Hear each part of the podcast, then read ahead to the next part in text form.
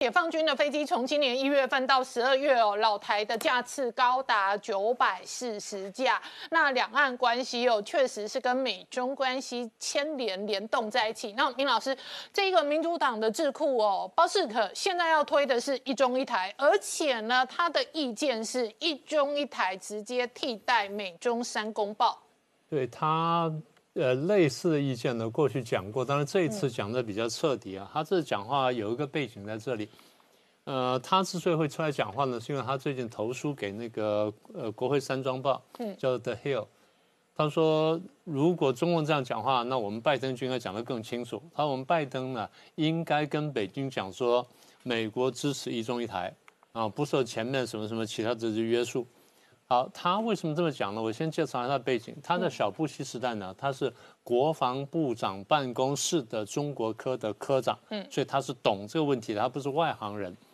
他他注意到呢，这个拜登上台到现在不到一年，拜登每一次对台湾的安全表达承诺的时候，嗯，哎，下面这些官员呢，中下级官员呢，他说他们就条件反射式的去发表一些澄清的言论。啊，说美国这个对华政策没有改变，什么等等。好，那么除了强调台湾关系法之外呢，他们一定要提美中三公报。嗯，那表示说我们美中关系没有改变。他说我们老是这样讲的，这有点像是单向。中共不这样讲啊。他说你你举我举例子给你听。我们前阵不是讲过吗？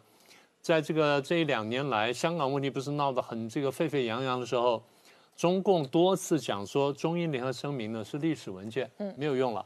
当时我就一句话我就驳回去，我说如果一九八四年正式签的两国的这个国际条约，还送到国联合国去存参的东西是历史文件的话，那之前东西呢都是历史文件了。好，那包世可是这样讲的，包世可说我们就应该这样说，它是历史文件了什么的，为什么呢？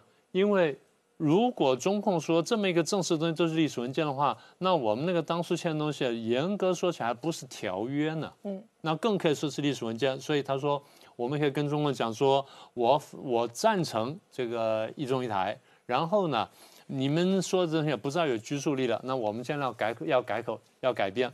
好，那他说的话当中呢，其实牵涉到两份，呃，其实两组很重要的文件，一共是四份。嗯，第一组呢，就刚刚讲了中英联合声明。第二组呢是美中三公报，那我们来看一下这两个之间的关联到底在什么地方？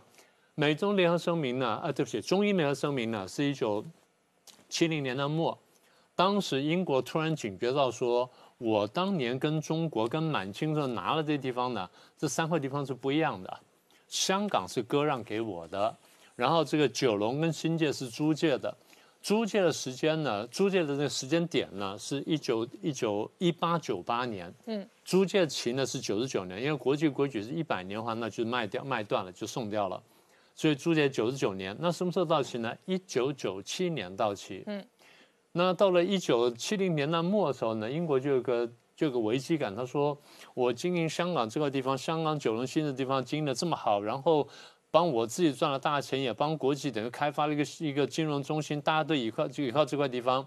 我还希望这个生金蛋的鹅呢，能够继续帮我忙。英国是非常讲法律的，尤其讲国际法，所以他突然想到这点之后呢，在八零年代初他就琢磨这个事情。八零年代初呢，刚好是邓小平刚刚回来要推改革开放的时候。所以，当邓小平把这个华国锋斗下去呢，英国就开始在上面出力了。所以，英国开始放出讯号，试探中国方面讲说：“那这样好不好？那如果说这个到到了这一九九七年要到期的话，我们不能等到到期再来处理这个问题。那这样好不好？咱们来谈判一下。嗯，我们来谈判，就是香港九龙新界将来的命运怎么样？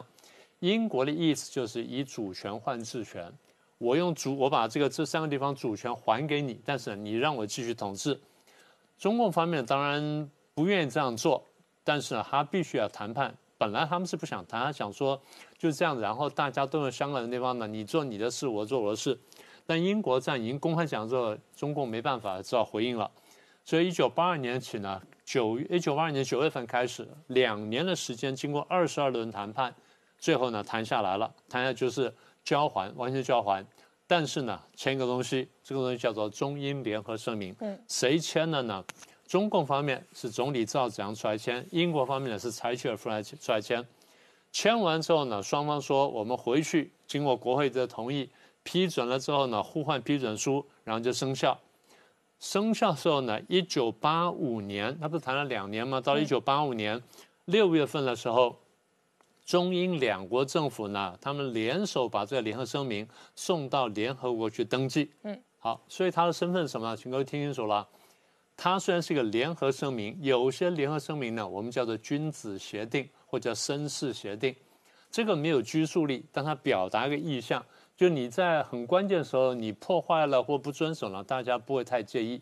但是国际条约不太一样，国际条约规范了权利跟义务，这也是我们判别呢一个一份文件呢，就国际文件到底是不是条约的很核心的一个部分。简单说，我再说一次，条约的地位比较高，比较重要，比较不太能更改，除非它有脱逃条款。那么，如果说是公报啦或声明啊什么等等呢，一般来说呢，你不太遵守呢，大家。不怎么介意，嗯，好，那么所以现在我们讲的什么呢？中英联合声明呢，经过这些程序之后呢，它是一个国际条约，因为它规范了双方的权利跟义务，这就国国际法上的一个判准。而且另外判准就是双方在签这东西的时候，双方的意图是不是一个条约？嗯，如果双方都说我们这里面有权利跟义务的变动。完了之后呢，我们双方又说要去遵守，我们又同时要经过国会的批准，你的国会批准了，我的人大批准了，批准完之后，我们又送到联合国去存参的话，那大家就认定它是个条约了。所以换句话说，我讲的就是中英联合声明是一个条约，它规范了权利义务，所以呢，它不太能随便更改。好，那么这个这个东西呢，有一个地方很重要，第八条，嗯，第八条它讲得很清楚啊。它本联合声明需要经过双方的批准，批准互换批准书之后，当天起生效。然后批准书呢，要这个是不但本联合声明本身，加上几个附件呢，有等同的约束力，所以双方都把它看作是正式的条约，然后国际上也这样认可的。我再加一点，嗯，中英联合声明不是刚刚讲说送到联合国去登记了吗？它在联合国条约集的第一千三百九十九卷，大家查得到，在中华人民共和国条约集里面也查得到，嗯，所以换句话说，连中共方面都很明确认命它是个条约。好，那么这个第这个这份东西的第三条第十二款呢，它讲说，关于上述的方针、联合声明跟附件什么等等，然后呢？中国的全国人大要以香港特别行政区的基本法规定它，并且在五十年内不变。嗯，所以这些文字说清楚：第一，它是个条约；第二，中共很庄严的跟全世界宣告说，我五十年不改变。那么我们在节目上多次讲，我们说二十三年呢就改变了。那又有人说啊，这中英联合声明，中共定了基本法了，所以应该它无效了。嗯，不是的。中共自己讲说五十年不变，而这东西是在基本法从这个联从联合声明过来到基本法，换句话说，中共自己的基这个基本法里面讲得很清楚，基本法的法律的基础就在联合声明上面。我们当然不能说联合声明是基本法的母法，但的确是它的基础。那么这句话意思就是说，即便中共定了。或成立了基本法，然后用基本法去管制香港跟规范中港之间的关系，它并没有改变中英联合声明的效力。中英联合声明效力呢，不会因此改，不会因此有所改变。嗯，所以换说，仍然应该是五十年不变。什么叫五十年不变呢？从一九九七年起算五十年的话是二零四七年。嗯，所以如果二零年就改，二零二零年就改变的话，提前了二十七年。嗯，这就我们过去多次讲的。国际上认为中共不能信守国际条约这件非常重大的案例，嗯，这也造成了大家对他的不信任，所以这是第一个部分。好，那么如果说这个部分大家认定它的这个立论跟理论基础是如此的话，那美中三个公报是什么东西？嗯，第一份公报呢是一九七二年的上海公报，简单说呢，它宣称中美双方关系正常化。除了正常化之外呢，它有一个反霸条款，然后里面呢双方有有几段话，一段呢是中方各说各话，一段是美方各说各各话，再一段是中方各说各话，再一段是美方各说各话。那么为什么用这么奇怪的形式来表达呢？简单说就是双方是对敌了将近五十呃二十年之后，然后第一次正式这样见面，然后有一个很大的压力压迫他们，因为要共同对抗苏联。嗯，可是双方其他的矛盾都没解决啊，双方有很多东西都牵扯的，然后都是对立的。你支持这个北朝鲜，我支持南朝鲜；你支持北越，我支持南越。然后你要并吞台湾，我支持台湾；你支持以色列，我支持阿拉伯。就双方有很多这个尖锐的矛盾。那么在这边都要讲清楚，就是我们是因为有重大因素关系正常化，但其他不动。所以它比较像什么呢？像是一个宣告。嗯，啊，我再说一遍，它像是一个绅士般的协议，它不是一个条约，因为没有规范权利义务。这第一个。第二是建交公报，而你说建交公报规范权利义务吗？严格说也没有。建交公报就是宣布我们建交了，然后什么时候开始生效？请各位注意啊，你去查一下建交公报跟这这几个公报啊，都没有说最后要经过国会批准。嗯。也没有说经过国会批准的时候才要投，才要才能够成立。这第二份建交公报，它讲的更简单。第三份就是一九八二年雷根签的八一七公报，大家都很清楚。八一七公报的核心就是我要对对台湾的军售呢，从现在开始值跟量都要减少，从七九年到八二年水准，值跟量呢减少。到什么时候完全结束呢？没有讲，他只说到一一定时间之后会有一个最终的解决。至于解决的方案是不是停售或什么，也没有讲清楚。嗯，也就是说，中共是拿了一个相对比较空的东西去绑了美国，说你这东西最好给我解决。美国说好，我就要解决，但怎么解决呢？我们都没说。嗯，好，三份公报呢，第一都不是规范的权利义务，只是说我们有这个共同的意向。然后呢，三份公报我刚才也讲了，都不需要两国的国会各自批准，所以它更不像条约。嗯。如果中共说了一个这么像条约的中英联合声明是一份历史文件，然后它这个现在开始呢，因为我们定了基本法了，我们已经开始管制香港了，所以它是历史文件，它不生效的话，所以包适可讲的话呢，就很有道理了。嗯。前面的三份东西呢，那更不像条约，它只是一个绅士般的协定。嗯，所以我们作废它或者我们不承认它呢，完全站得住脚。那明老师刚刚讲哦，照这一个中国事实上把中英联合声明当做历史文件的逻辑，如果可以成立，事实上包世可的说法也可以成立。也可以成立，对。那我们再回头看一下，我们刚刚讲说这个中英联合声明呢，是一九八四年签的，嗯，所以它规范说一九九七年我们交还这个香港九龙新界给中给中国大陆，所以中间有十三年的过渡时间，双方都充分运用这十三年呢，在香港做自己的准备。那九七年呢，的确就交还了。交换之后很长时间也没有什么问题，只有说二零零三年的时候呢，中共曾经想在香港推二十三条，嗯，没有成功，因为那时候呢说五十万人上街游行了。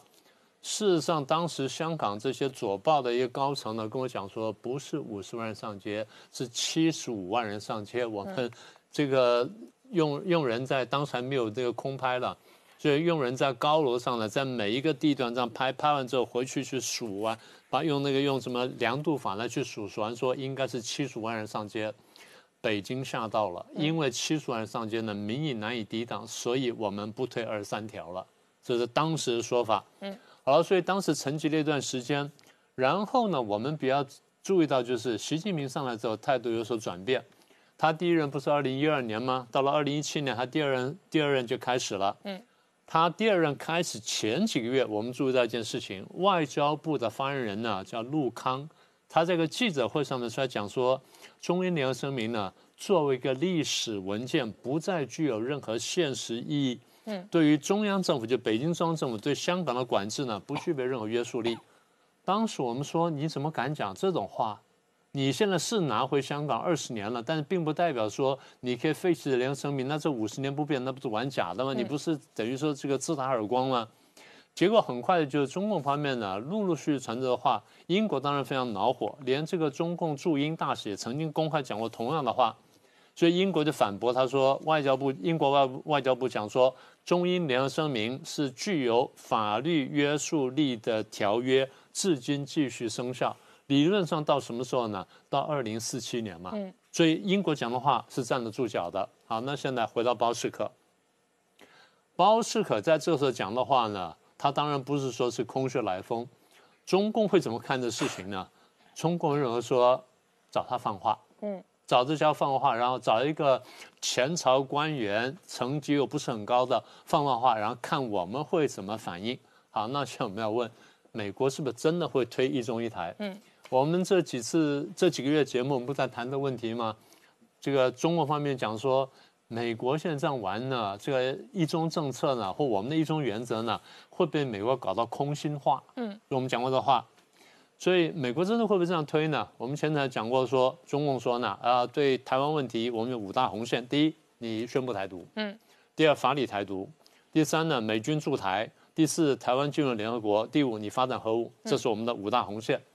现在如果他推一中一台的话，那就是红线了。可是现在呢，中共担心说，这红线会不会一点点被侵蚀？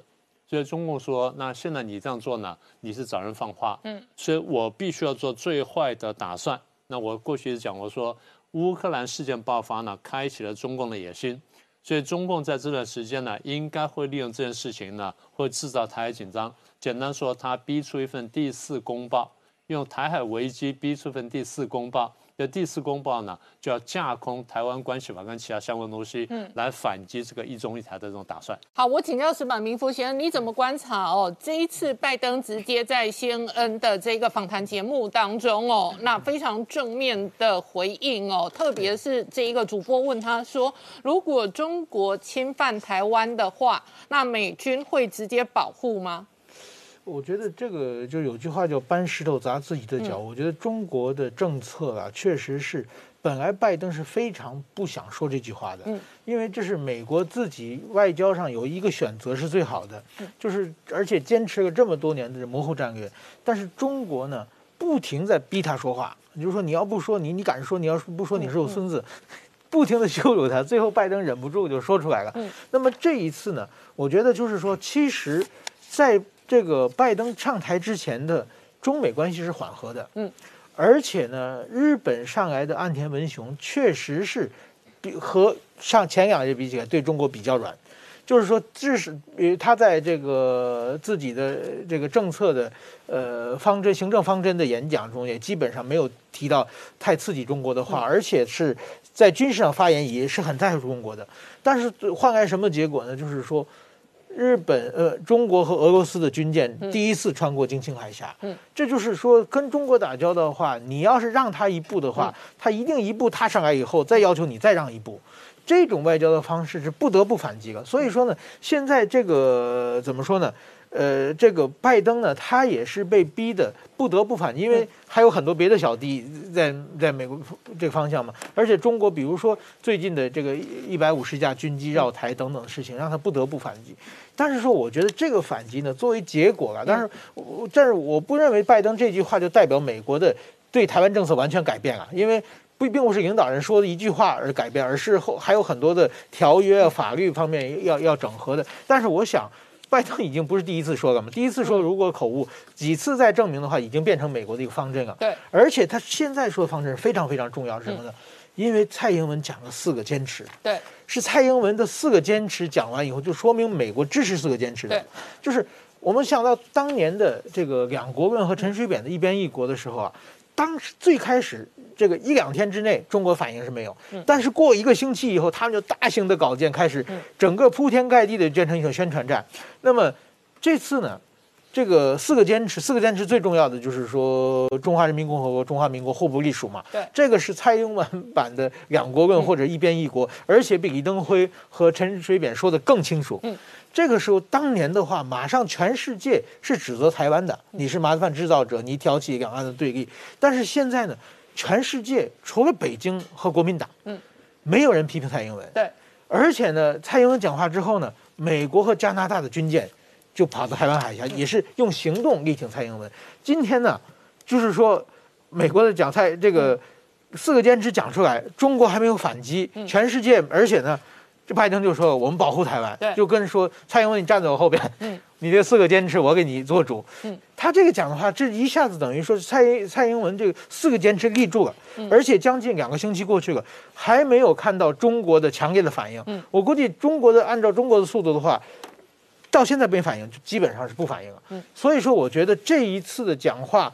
其实，在今后的美国对台湾政策是一个非常大的改变，而且呢，趁机蔡英文讲了四个四个坚持以后呢，台湾对中国政策也是这条底线就完全显示出来了，而且得到了美国的背书，这个有非常深远的意义。嗯，那另外一个部分，我请教你哦，刚刚提及哦，这一个美国新呃日本新任首相岸田文雄的路线跟政策，确实没有安倍哦或者菅义伟来的强硬。对。但是另外一个部分呢，自民党现在的选情也告急，对，然后台湾方面也很关心哦，日本这一次在 CPTPP 哦，对台湾哦这一个最后的决议跟政策的路线。对对对，我那个我这是昨天的产经新闻，这是头版，我采访的是邓振中这个政委，然后还写了一篇是很大的，一共产经新闻做一个特辑，一共写了五篇文章，这个是就是说让日本。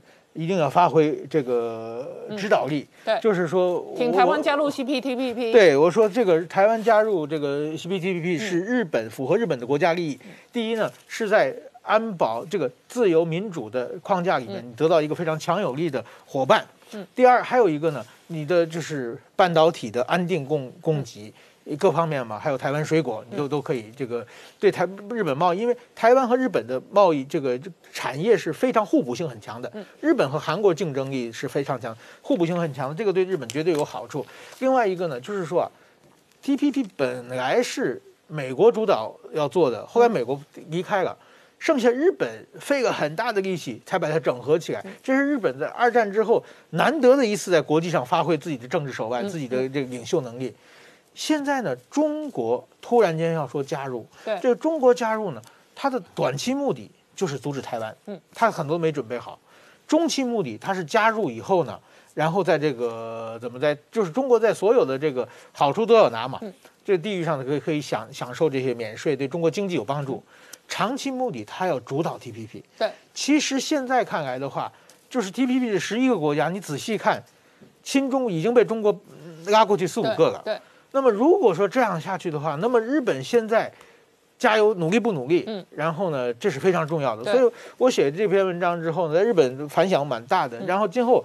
我还会在日本的一些别的杂志上或电视上就讲这个问题，但每次都很多国会议员有反馈，这次没有。后来一想，他们正在选举，他们可能没有时间管这个事情。呃，还有一个呢，就是说，那我问你哦，他们正在选举，我看到琉璃有写了一个专文报道哦，日本的自民党这一次哦，可能也受到疫情经济的伤害哦，对，选情事实上是告急的。对日日本的选举是小选举区制，然后呢，日本有很多在野党，对，所以说过去自民党呢，他能拿到百分之三十的票，就能拿到百分之六十的议席，嗯，是为什么？因为在野党分分分裂嘛，嗯，然后这次在野党连续吃个好几次亏之后呢，现在在野党整合在一起了，嗯，包括日本共产党，它是每个选区必须立人的，这次它大部分的候候选选区都没有人，它是在野党统统一在一起了，所以说。在日本一共二百八十九个选区，其中二百一十个就在野党合在一起对对付自民党了。这个自民党就很害怕的，反反自民党，这是在野党最大的。上一次选举是七十个选区在野党整合，这次两百一十个选区涨了三倍，所以对自民党是非常非常辛苦。另外一个呢，主要这次这个争的还是这个经济问题啊。经济问题确实日本自民党做的不好嘛，所以这一点是问题很大。其实日本现在呢，这个。国会过半数是二百三十三个议席，嗯，自民党现在有二百七十五个，所以它掉三十，它还可以维持单独过半数。另外一个，它和一个公民党合在一起举持联合政权，公民党有三十个议席左右。那所以说呢，自民党这次呃怎么说呢？政权交替就是自民党加上公民党都不够是基本不太可能。就是说，即即使日本党像刘刘维仁说的掉六十个议席的话，加上公民党它也是够的。但是说呢，公民党是一个以宗教色彩，它是创价协会佛教色彩的一个政党，所以那个政党就是很讲和平嘛，OK，而且很亲中嘛。如果自民党这样子路线政策就会有矛盾。对，如果自民党自己单独过半数的话，你过来帮忙，你走也没关系，反正我有过半数。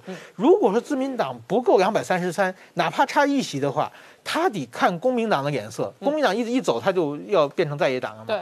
所以说，但是公民党呢，在很多路线上其实是非常非常鸽派的。OK，所以说呢，这个自民党能不能拿到这个两百三十三席是非常重要的。好，我们稍后回来。我请教一下明老师哦，梅克尔今天非常罕见的对路透社直接透露说，他事实上觉得他对中国太天真了，这几年对中国的某一些战略跟政策，显然都有调整跟修正的空间。然后同一时间哦，拜习会后呢，那北京方面跟华盛顿拜登哦，事实上对于台独不台独哦，也有政治的攻防。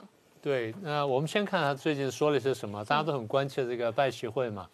那大家很担心说拜习会上面拜登会不会出来台湾？当时我说应该不会，但问题要看他话怎么说的。拜登上面说了什么呢？其实三句话比较关键。第一句话说我们对华政策呢，三公报、一法跟六保证。过去美国是讲三公报、一法，那最近的几年呢，加了六保证。中共是讲三公报、三公报、三公报，所以他绝口不提台湾关系法，当然更不会提这六保证。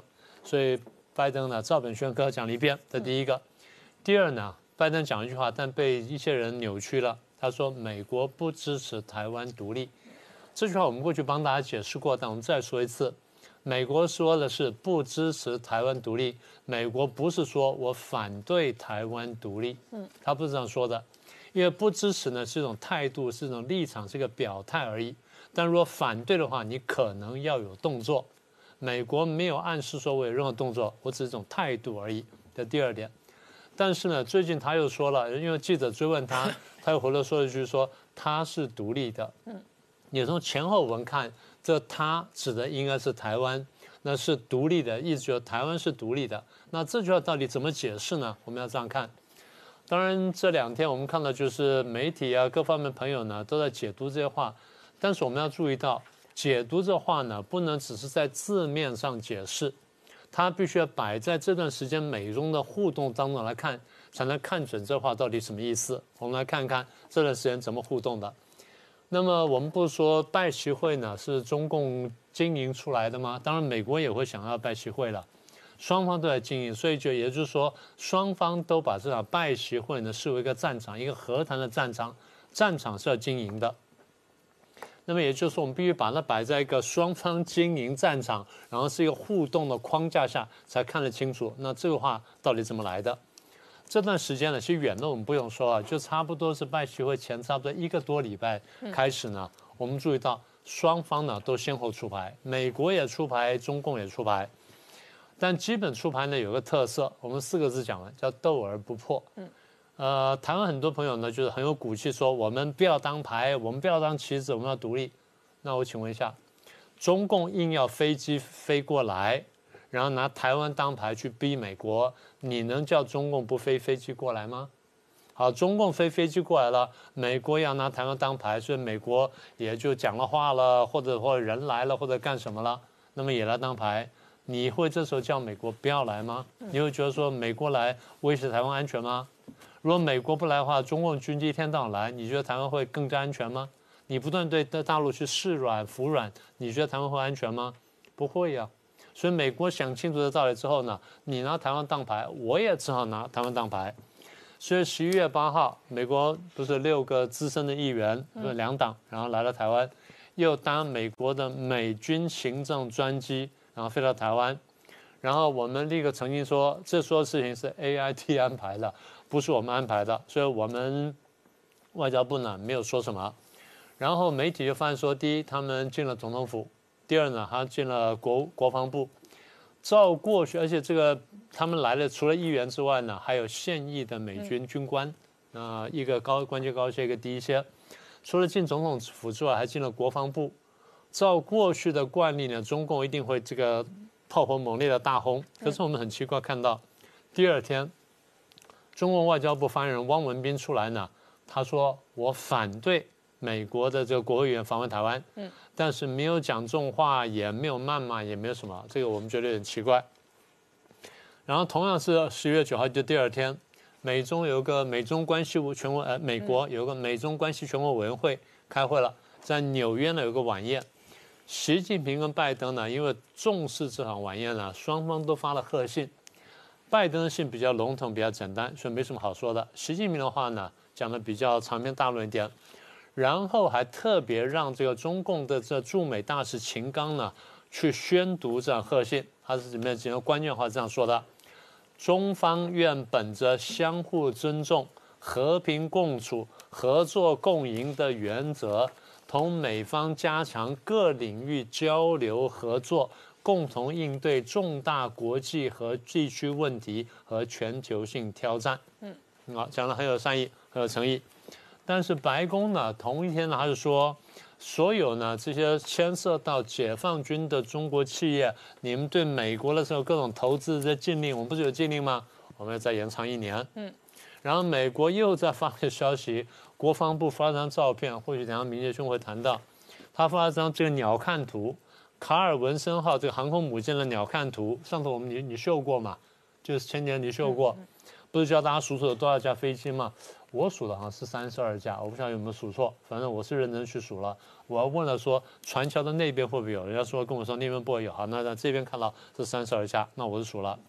那美国这个呢，很明显就对中共前日放的消息，他不是在新疆摆了这个美国航母的这个模型吗？跟旁边护卫舰的模型吗？然后模拟怎么导弹攻击吗？不断曝光的东西，所以美国等于回应他说：“我不怕你打，我现在就是来了。”好，这是九号，然后再隔一天十号，呃，被问到说那台湾问题怎么处理呢？国务卿布林肯说：“我们美国的作，他说我们美国，我们的作用是确保台湾有自卫的手段。嗯，因为如果这么做的话，就对中共的潜在的任何。”非常非常非常不幸行动的最好规则。嗯，翻成白话就是我们要帮助台湾强化它的自卫能力，这样才能有效的抵挡中共的攻击。好，那么他说，我美国说我们并不孤单，该地区内外的许多国家都将对任何使用武力破坏现状的单边行动视为对和平跟安全的重大威胁。如果这些事情发生的话，我们会采取行动。他讲很清楚啊，第一，我们并不孤单，就是很多国家会关切的是；第二，地区内外的人，这些国家都会关切，然后我们会采取动作。我们上次讲过，我们说澳洲总理也出来，Morrison 出来讲，他说我们会跟美国站在一起，共同来保卫台湾海峡的安定。这话都讲得很白了。但是十一月十号，然后美国放一个比较软的消息，贸易代表戴奇出来讲，然后讲了说。双方的这个对于这个贸易谈判呢，第一阶段这个贸易这个贸易战的情况呢，有些不满意的地方，那磋商碰到困难。记者问说，会不会放松对中国货物的这关税的这个部分？他说呢，戴奇说，美国政府正在着眼于大局，正在全球经济跟中国的关系中寻求最有利的位置。翻成白话就是，我们有可能松动。我们一早就讲，我们说这关税不会打到底，会松动。问题是，第一，中共是不是真的基本上满足了美国条件？第二，就是美国对中共有没有什么追加，或者说有没有什么需要修改的地方？嗯，好，这是第二个合作。第三个合作就是我们上次提到，十号的时候，美中达成了加强合作应对气候合作的协议。嗯，好，那么所以现在看到双方呢。攻跟防呢，都出现了正面跟负面的这讯息。拜习会后呢，美国方面传出来可能全面外交抵制北京冬奥，那反倒是在梅克即将卸任之前，对路透社透露，他说我对中国太天真了。那这一次拜习会后呢，美中双方对于台独不台独的攻防哦，事实上也非常鲜明。对我刚刚说台独不台独这段攻防呢，不能孤立来看，必须摆在美中这段时间的互动上来看。所以，我们刚刚提到说到十号为止呢，美中双方都已经有一些交手出招了。十一号的时候呢，美国的国安顾问苏利文呢又出来讲话了。为什么要讲话呢？因为中共讲说，你们美国呢是亚洲以外的域外大国，你不应该干涉这件事情。那美国必须跳出澄清，所以苏联出来讲说，我们不是域外大国，我们是印太地区的常驻性大国。那大家都知道，我们美国的国土呢，向西就要到了关岛，关岛就在印太地区。我们在日本、在韩国、在澳大利亚都有长期驻军，几十年来呢，我们是印太的常驻力量，而这个对我们的这个地缘政治角色呢非常关键。然后他说，美国不会离开，我们会继续留在印太地区。那这样讲完之后呢，他觉得还不够，还再再加一段话。他说，拜登政府的策略呢，是跟其他国家一起用实力来应对中共崛起。这话讲得非常白啊。然后你崛起，好，那你的事。但是我们用实力来应对。然后我们在两边，这我们两个国家呢，在印太地区虽然激烈竞争，但这不一定意味着新的冷战。嗯，这话呢，你看，软中带硬，硬中带软。好，同样十一号，习近平呢在亚太经合会上面一个峰会上面，他讲说。印太地区不能也不应该回到冷战时期的对立跟割裂，双方你看到都是有有软有硬，有软有硬。那么也就是说，两边其实呢都不想讲冷战，但两边都心知肚明说有冷战了，但是不想这么说。但是呢，拜登在十一号的时候又签署一个叫安全设备法案，对华为、中共这中兴跟其他几家公司呢。这些相关公司呢，在继续说禁止这个提供这任何设备，所以像就牵涉到的问题，我们说在这双方互动情况下，大家说啊，拜登对中共让步了，你仔细看看，真的有没有让步呢？其实也有，也没有。什么叫有让步呢？他那话呢可以不说，但他说了。嗯。当然他说了呢，就是好像是照本宣科，没什么了不起。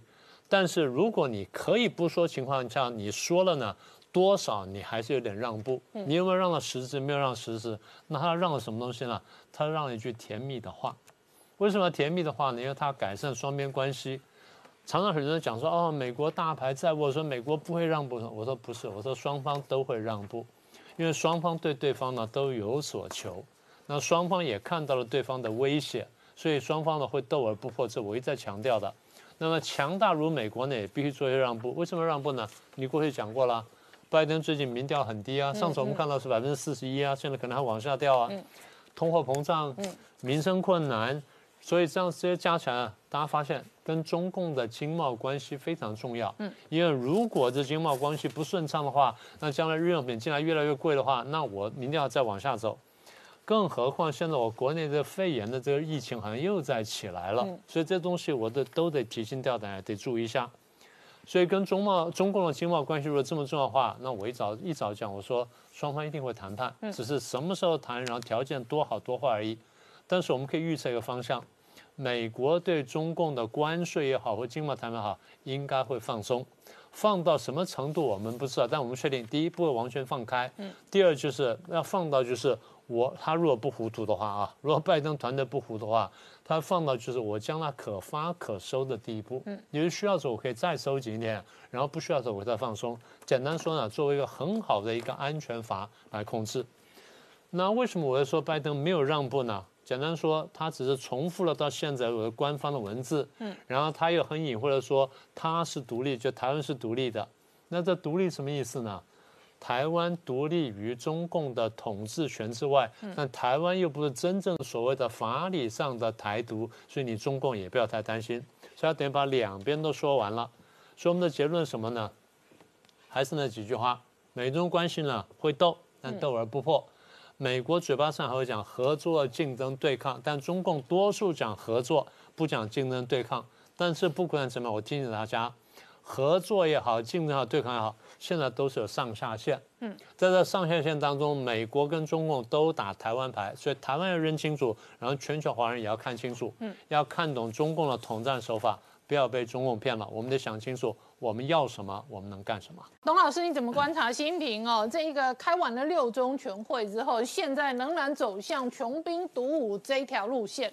针对这个二零二七年，最近就有人发现，就是说，为什么今年的美国国防部所提出来的那个中共军力报告，哈，对二零二七年，哦，中共，呃，美国国防部的那个军力报告讲的是非常巧妙，他是说，到了二零二七年，解放军就有能力迫使台湾按照北京的条件进行谈判，嗯，他倒没有说直接攻台，而是说有能力来逼迫台湾了，好。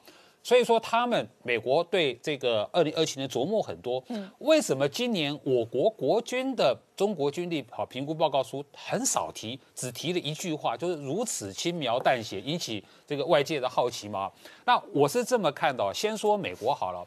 美国会着重二零二七年，当然第一个是因为前这个美军的印太司令戴维森他说的，他说中共二零二七年会武力攻攻台嘛，啊，也是基于来自于这个习近平的指令嘛。第二个哈，就是美国的这个啊，今年的这个国啊中国军力评估报告提出了一个新的指标，就是说到那一年二零二七年，中国中国将拥有七百颗核子弹，嗯嗯，啊，这个会啊，等于是说会形成对美国形成威慑能力。好，那我军为什么没有提二零二七年？我觉得道理也也很简单，因为我们的国防部哈，它是纯军事判断，嗯。美国的国防部那个二零二七年啊，已经跨入政治判断了。那我们是纯军事判断，而且呢，我们讲得很清楚。我觉得我们的国防部长邱国正啊讲的是对的。他是说哈，他永远为下一分钟做准备，因为我们是当事人，我们不能说哪一年啊中共有可能攻我们，每一年都很重要。所以我们这样讲是对的。那第二个，我们的这个邱部长倒是讲了一个具体年份，他说在二零二五年。中共在装备上跟训练上具备了攻台能力，他是这么讲的哈。这这是纯军事判断，就是说到了二零五啊这个二五年，这个中共哈渡海攻台所需要的装备，包括它的这个零七的两栖。哦，这个突击舰，还有它的这个歼二十的运输机呢，会形成规模啊，等等，还它还征用商船啊来当它的运输舰嘛，哈。然后呢，我们看到它的陆海空这样拆开来来来做训练的话，哈，大概到二零二二五年，它可以中共可以具备这个能力，嗯，啊，但这个有没有是呃有没有效，另外一回事。所以我军也有我军的准备，所以我们提出来是那个未来五年的那个兵力整建计划嘛。未来五年的兵力整建计划刚好就是到二零二七年，然后我们还有一个两千四百亿的这个特别预算，在强化我们的不对称的这个战力，完全就是为了要阴影，管你是二零二五还是二零二七，我们台湾都有良好的阴影。好，我们稍后回来。嗯，好，明老师刚刚讲到，中国内部现在传出来哦，法政政法系统的大幅清洗，然后枪杆子几个高阶将领的轮动，或者突然五十八岁年轻哦，然后被宣告重病身亡，那这背后都透露着恐怕内部的斗争跟这一个整个系统的不稳定。但是另外一方面，也因此哦，从十月一号起，这一百五十架中共的这一个军机哦，来老台哦，引发了国际的关注。拜登事实上就任总统之后，第一次正式回应关于台湾议题，但是他的说法，他说习近平同意遵守台湾协议这一句话，事实上也引发轩然大波。对，我们先谈谈前面几件事，我们再回来谈台湾协议。嗯，我先说一下那个，就是他们飞机飞过来的事情。呃，我们上次不是讲到说连续四天吗？那除了第三天飞十六架之外，其他都飞三五十架。嗯，一下一共来了一百五十架飞机。呃，其实他们真正目的呢，最核心当然有，那目的是多种的了，多重的。最核心目的呢是回应六个国家十七架军舰在南海军演。嗯，因为他这样才能才能说显示一下说我也有牌可以打。嗯，那现在我们就觉得就有一个问题了。你既然要回应美国、英国、日本，然后什么纽西兰，然后在英呃在荷兰、什么加拿大等等军舰在南海军演，你为什么对台湾施压？嗯，你为什么不到南海去对美国、对加拿大、对英国他们施压？你为什么不直接去呛他们来呛台湾？这是很奇怪的事情。嗯，而台湾人还有些人帮他帮腔，这是更奇怪的事情。嗯，所以简单说就是，你真要有本事，你直接去对呛他。你不要来找台湾麻烦，这是两件事。嗯，那这也应了我们过去讲了，我们说这一段时间以来呢，中共跟美国都会拿台湾当棋子来下。嗯，台湾空前难受，但空前安全，所以大家也不要自乱阵脚。我们不是要掉以轻心，我们只是告诉各位说它的危险的上下的程度在什么地方。嗯，各位明白了上下程度之后呢，你心中比较有个这个稳定的这个打算。啊，那你刚问的这个核心问题就是说台湾协议这是什么东西？嗯。我们看到的时候，我们也非常纳闷，他讲真的叫台湾 Agreement，叫台湾协议。嗯，他在今年早些大概三月份的时候就讲过说有关台湾的协议。嗯，他没用台湾协议这么一个词，所以我们就要琢磨这件事情。所以我们先从历史上看一下，这个题目其实如果在进课堂讲，那讲好几个礼拜。嗯，所以现在我们只能浓缩的讲。第一呢，在一九七二年以前啊，一九七二啊，就是五十年前。中共对台湾的动向呢，跟未来呢就有很多盘算。简单呢说呢，就是无反对，嗯，反对两个中国，反对这个一中一台，反对一国两府，反对台湾独立，反反对台湾地位未定论，我把它称为无反对。这个无反对呢，到了一九七二年上海公报的时候呢，还明白写出来啊，写出来我们反对这五样东西啊，请各位记得。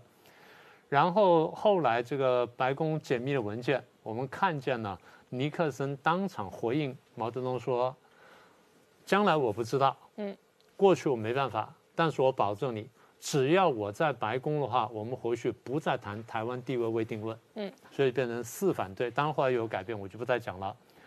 但核心就是后来在建交公报也好，或者八一七公报也好，其实他中共最真最重视三三大公报当中呢，美国都把他对台湾问题的立场都再重述了一遍。嗯，怎么重述？我们等下再讲。我现在从这引申讲说，中共怎么跟美国谈判，就是他谈判手法。中共跟谁谈判，通常都是先把一个大的框架定下来，把个大前提定下来，定下来就是套对方。嗯，对方如果不接受的话，我就硬要套，硬要套，套套到你接受为止。那不套呢，我们就不谈了。嗯，你如果不愿意接受，我们就不谈了。一旦套下去之后，我从这大原则呢推演很多细节，把你很多人算死之后，让你无处可逃。嗯。所以定出了一个中国的这原则和一中政策之后呢，我就慢慢套你啊，这第一个。美方在一九七二年的时候谈的时候有点大意，他们不晓得怎么跟中共谈判，所以在上海公报当中，基辛格跟尼克森呢就中了中共圈套，就白纸黑字写下东西，写什么呢？我们等下再讲。美方过了几年之后才想通，过了七年之后才想通，所以当后来签了这个建交公报前后呢，那个。国会呢就发动，就搞出台湾关系法。我们反复提过，所以美方回应中共套这个大套子、大框框的一个办法呢，一个就是我定我的国内法，用国内法呢来钳制你；第二就是利用这个一九八九年六四事件的时候呢，我又卖了飞机给台湾，卖了 F 十六。所以从此以后呢，中共讲两岸关呃讲美中关系呢，它言必称三个公报。我再说一次，一九七二年上海公报。一九七九年的建交公报跟一九八二年的八一七公报，叫号称三公报。美国除了三公报之外呢，还有个台湾关系法。所以中共每次说三公报的时候，美国说三公报加一法，三公报三公报加一法，双方这样对话的。然后中共说啊，我我有一中原则，我一中原则。美国说我没有一中原则，我只有一中政策。嗯，原则呢相对来说比较固定，不随便更动，政策是可以更动的。所以美国从来没有说我有一种原则，美国从头到尾讲说我是一种政策，啊，请各位注意这个词句的差别代表他对问题的立场，啊，这第三个重点。第四点我们要看的就是，那美国从那说了这些话以后，他怎么跟中共在官方上面讲说，我怎么看两岸关系？嗯，因为这就牵涉到台湾协议了，他这样讲的，啊，世界上只有一个中国。中华人民共和国是这个中国的唯一代表。嗯，啊，这第一段话。第二段话是台湾是这个中国的一部分，或者这样讲，他说，两岸的中国人都认为只有一个中国。嗯，请各位听清楚啊，他不是说我认为只有一个中国，他说两岸的中国人都认为只有一个中国，美国对此呢不持异议。嗯，他的话讲的很很保守，很谨慎。他是用法律专家遣用字遣词说出来的，所以美国很少很具体说台湾是中国的一部分。他只说美国认知到两岸的中国人都认为只有一个中国，我们对此不挑战。但他没有说他究竟什么立场，他只说不挑战这立场。好，第三句话呢，那就讲的不太好了。中共就用大帽子套他，他说台湾是中美关系继续改善或推进的最大障碍。嗯。美国把这句话写进去了哦，所以美国时不时呢也会呼应这句话，就变说台湾就变成一个问题，变障碍了。嗯，其实不是啊，台湾送给中共之后，美国问题更大呀，大家想通了吧，对不对？所以真正问题在哪里呢？真正问题在共产主义嘛。嗯，大家应该想通这点，美国就这点没有抓准，就吃亏了。然后美国又答应中共说，我跟台湾之间保持非官方关系。所以这个非官方关系呢，在一九七二年一月以前，我们称它为中华民国政府。嗯，那我现在跟台湾保持什么关系呢？非官方关系。所以我面对的不是台湾政府，我面对台湾人民。这是美国正式对中共表态，说我怎么看两岸关系。啊，对不起，我怎么看两国三边关系？然后这种说法呢，也就中共一贯的认知，中共到今天为止还是。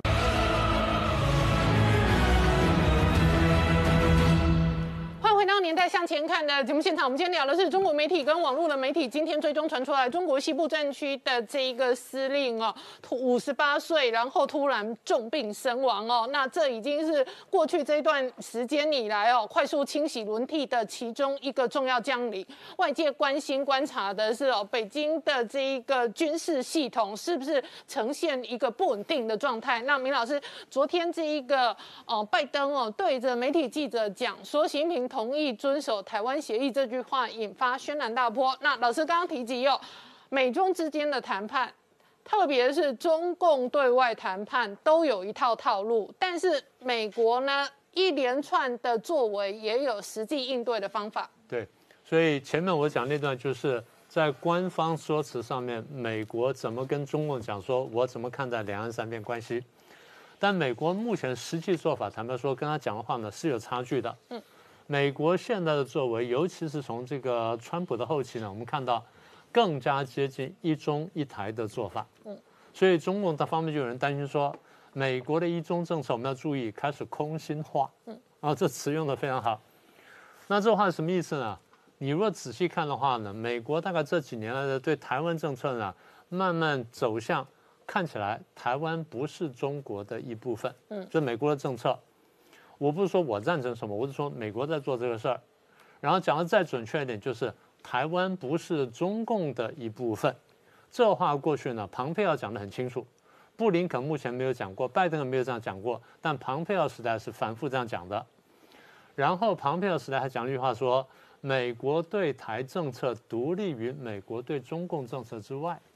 也就是说，我在对台湾做什么事情，是我独立思考之内，我不是考虑中共完之后决定我对台湾怎么样。其实他当然会这样想，但他已经告诉你说，我把它切割开来了。请各位注意看了，这个思路现在欧洲国家也慢慢出现了。我们看立陶宛呢、捷克这些国家呢，好像都有这些思路了。也就是我对台湾是对台湾，对大陆是大陆，欧盟也这么说了嘛。所以中共非常担心这变化，那这点呢是台湾可以用力的地方。好，那现在美台的关系坦坦白说呢，接近准官方关系，他称我们的为大使啊，对不对？然后对我们的很多称呼呢也很正式啊，然后称中华民国政府啦，然后我们这个也派一些现任官员来这边，虽然不断在在试探在突破，但是接近了。我刚讲说接近一中一台，嗯，好，那美国的做法跟过去他所承诺的真的出现转变，好，为什么出现转变？嗯。坦白说，美国讲说，因为你中共背离你的承诺，你承诺什么呢？你当初承诺我，我们在建交前后，你已经承诺我对台湾问题要和平解决。嗯，这个是我们之间对于台湾怎么去怎么往前走，或我们两岸三边关系怎么往前走的一个重要的一个前提。你如果背离这前提的话，你不要怪我背离前提。嗯，这是美国现在的辩护。所以，既然你对台湾不断的威胁，不断用兵啊，经常干这干那。当你不用和平方式解决台湾问题的你背离承诺的时候，我就有理由改变我的政策。嗯，所以换句话说，追本溯源这个问题呢，出自于中共自己。好，那要回来谈谈，拜登说的台湾协议到底什么意思？嗯，我再说一次，第一呢，没有这个词汇。那等一下我们再详细说。嗯，所以拜拜登所说的台湾协议，我们推敲一下，应该含两个核心的意见。第一个就是拜登宣称。他对台湾的关系维持非官方关系，嗯，就拜登政府至少到目前为止没有认真考虑对台湾进行正式的外交承认，嗯，从这边引申出来就是美国不支持台独，请各位听清楚，美国立场是 do not support，不支持台独，很多人把它误解为反对台独，不是的，美国不这样讲，反对台独你要采取动作。不支持台独是我没有动作，我只有这个态度而已。所以现在我看到台湾有些政治人物说啊，美国反对台独，美国没有反对台独。我不管我赞成什么，反对什么，美国讲说他没有反对台独，他只是不支持。我再说一遍，因为如果美国说反对台独，他采取动作的，他没有准备采取动作。这个现象呢，事实上在陈水扁跟美国冲突最激烈的时候，美国都是这个立场，他没有说他反对。这第一点啊。所以美台关系保持非官方。第二点就是你答应我和平解决台湾问题，这个应该你要信守。所以我认为呢，如果我们仔细解读的话，拜登所谓的台湾协议应该是东西。好，那这样我们可以做个结论了。所以现在有几个可能性。